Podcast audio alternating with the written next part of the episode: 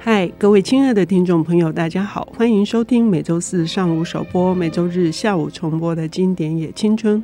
我是陈慧慧。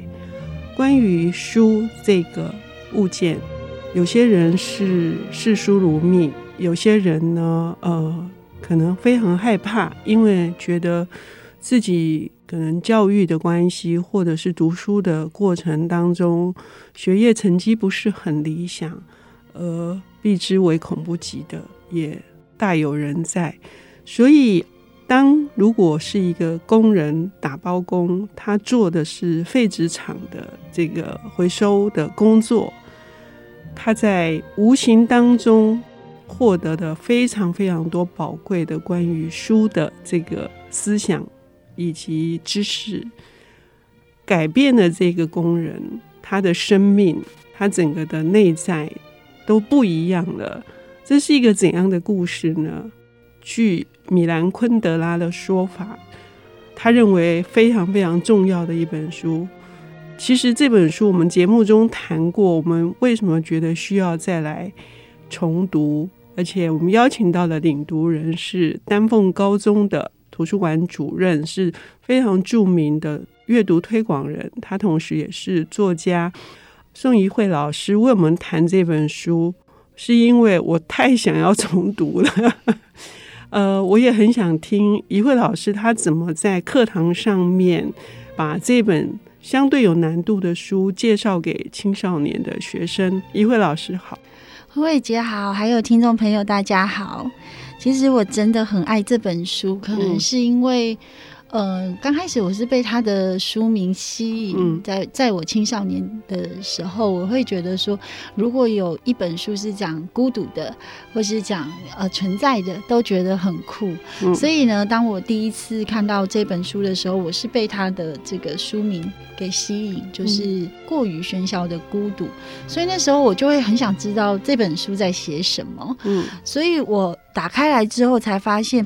赫拉巴尔真的是一个了不起的作家，而且他说啊，他之所以活着，就是为了要写这本书。这样的句子实在让我太感动了。嗯。我们很少会说我们活着是为了要做什么事情，很难这样定义自己。而且他是。最后一本他的小说，嗯，所以我觉得就是说，在我读这本书的时候，确实是可以感受到他有多么的喜欢书，然后他有多么的博学多闻，他又多么的能够在所有不同类型的书里面找到他自己对这整个世界的想象，而且他用了一个社会很底层的小人物来当他的这个。主角这件事情，我觉得他的创作动机就跟一般的这个写作者比较不一样。就是说，你会你会去理解说，诶，有时候我们会去关心某一个群体的时候，是因为我们的生活经验，或者从小到大，我们可能就很常接触到这样子的群体或者是议题，是非常有趣的。就是说，在我看来，其实他有刻意。要把它四年在做这个纸类这个回收的这个工作，把它呃完成一个小说上的一个书写，而且进行了三次不同的语言创作的一个主题的一个改编，从新诗到散文。到小说，嗯，那他想做的是让越来越多的人去理解为什么他要写这本书的那个初衷，还有让更多的人去看到他所想要传递的这个精神。那我觉得这个创作动机让我很感动，所以我就会跟孩子们是这么去思考的，就是说，在你们十三到十八岁想象的书跟。作者所想象的书的定义可能是截然完全不同的。嗯，那他们比较辛苦，是因为我觉得他们真的会感受到是过于喧嚣的孤独是因书而起。嗯，就是因为他必须要为了联考去忍受孤独，然后别人都在玩，他他却要读书，父母都在看电视、玩滑手机，他要在这边。很孤独的跟这些数字啊、三角函数啊、英文片语单字翻译这这些，每天都要跟他们为伍，不见得他喜欢。所以知识对他来讲，有的时候是一种功利性。可是你看到这本书，书是功利吗？没有，它是维持一个人能够认为自己在最粗鄙的环境里面，肮脏、呃污秽的环境里面，拥有高尚灵魂，一个非常重要洗涤他。诶，他他换血过，因为输这件事情，嗯嗯嗯、他完全不同了。可是学生是因为输这件事，而，格外讨厌知识，他觉得非常的痛苦。所以这本书恰好能来解他们的惑，或者来做一些疗愈。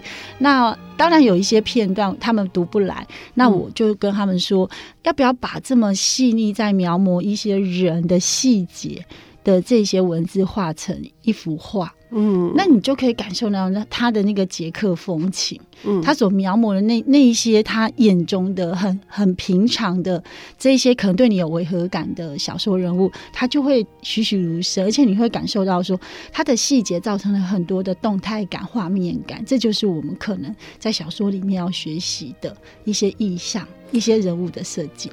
这是我听过最棒的一个做法了，哈，就是我们在读小说的过程当中。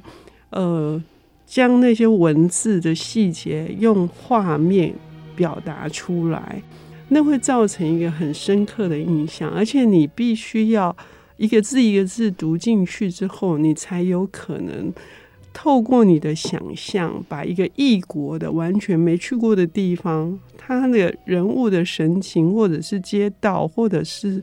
各式各样的景物画出来，对，我比较震撼的是有一个小孩，他画的就是一个吉普赛男人对着吉普赛女人，好像在调戏他们的那那一个细节，我就会觉得说，哇，这就是一个。他的生活嘛，他他会追求女女朋友，然后会想要跟喜欢的人在一起，所以这个画面对他就觉得充满了挑逗，充满了那个无限的这个春光旖旎的想象，我觉得很棒啊！他就说他他觉得好想去这个地方，好想好想去里面当这个主角或是旁观者，他都觉得好好有画面感，这就是有趣的地方。我发现一慧老师做的一件事情，哎，尽管听起来有。有一点画错重点，对，但是有时候这些画错重点反而是一条西进，就是让他们可以进入他们不熟悉的，或者是排斥的，或者甚至觉得说有门槛的呃一些文学作品呢。我觉得你太棒了。没有，我只是觉得我们要让他觉得他是一个可读小说的天才，或者是可以走入文学的奇才，他才有机会这一生不放下文学，或不放下我们所谓的经典。如果他有一天感受到这些东西，在他长大成熟，或是人生真的开始有一些。呃，厚度的生命有一些厚度的时候，他可以再重读，跟我们一样。嗯，老实说，我也必须说，我年轻的时候，为什么后来说我们重读会有新的发现，也就是。其实我们也常常画错重点，对对，那 我们就承认吧。对，而且我看的都完全不是 呃这个这个书评者的重点，我也觉得很汗颜。但是我觉得享受我自己在跟他对话的时候，那一点点觉得自己特别跟别人不同的那个独特的视角。对对，每次遇到这样的情况，我就会说，艾柯这么厉害的《玫瑰的名字》那个作者，他就说所有的阅读都是误读。那确实是如此。这本书呢，一位老师说了，他有非常多的细节。他谈一个底层的，然后我们认为可能是我们觉得他浑身发臭，因为他毕竟是在地下室的这个废纸堆上工作哈。那很重要的一点是，我们因此而认识了这样子的一位爱书人。这种爱呢，这本书。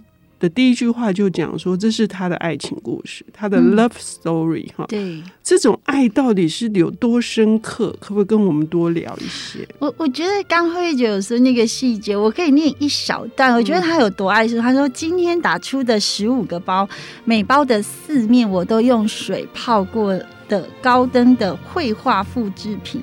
早安，高跟先生，装饰起来。现在一眼望去，他们光彩夺目，变得很漂亮，马上就要运走，使我感到惋惜。他为什么要做这个细节？嗯，已经要被运走，被他碾碾成这个完全无用的东西，他却用如此高贵的方法去包装它，让它高贵起来，才送到那边去，然后感觉到惋惜。这不是一种？一个爱书人才会去做的事情，我觉得是对这些经典以及对这些居然被弃如敝屣的这些这些作家的作品丢到废纸厂来的一种致敬，然后一种爱惜，就是一种想要告诉我们，他想要表达他有多么的珍爱他们。这好细节，是用他觉得最高等级的方式去包这即将已经要送到那个碾压厂的东西，是。所以他因此经常代工，他经常达不成目标，是被他的主任骂的狗血喷头。可是他依然不改，他依然不改，他完全就是，呃，会一边打包一边捡起一本书就读了起来。对，里头有很多的他读到的重要的句子，我也都。不停的划线，对。可是这个爱的故事呢，是短短的篇幅，如此的深刻。我们要休息一下，等一下回来听一慧老师告诉我们，这场爱最终他会在什么样子的情况之下带领我们，也到了我们自己的另外一个灵魂的嫡亲呢？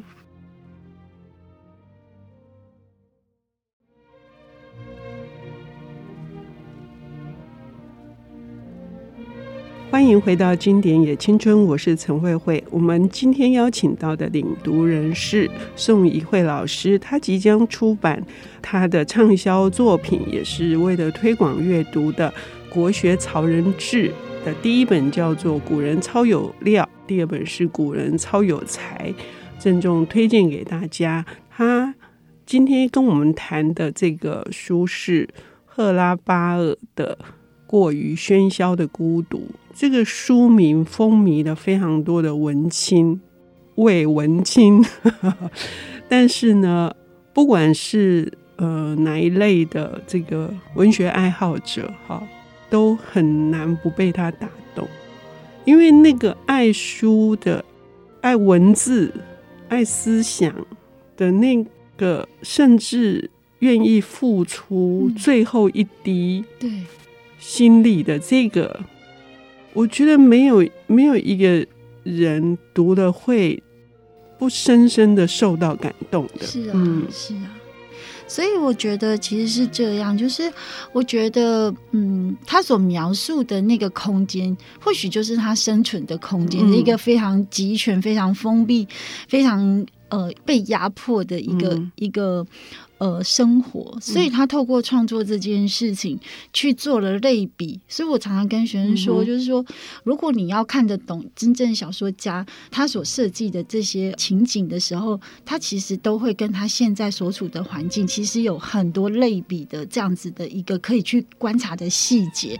其实你从《红楼梦》也可以看到，你从很多的这个古典小说里面，或是经典小说，其实都有这样子的一种作家的心灵的投射。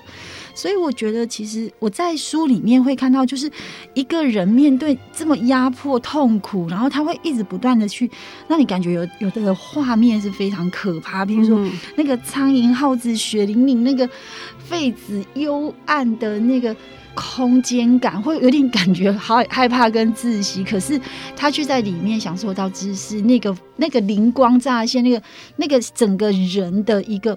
光芒，你会觉得真的非常厉害，这就是他活下来的氧气吧？嗯嗯嗯，就是书嘛，就是知识，嗯嗯嗯嗯、这是一个对于他无能为力改变的世界的最大的一种反击。嗯、所以他把他把书所有东西都跟他的生命跟他的整个人都结合在。他说这些被碾到的东西，他唯一跟他致敬的方法就是把它全部记起来。全部把它读懂、读会，在他的生命重生了。嗯，那我觉得这就是刚慧慧姐有跟我分享，就是当时呢，他为什么会变成禁书？就是书这件事情并不会被珍惜，也不用这样被讴歌歌颂，会赞叹。所以对于很多事情的看法，在这个社会是非主流的时候，反而会逼得一个人在一个。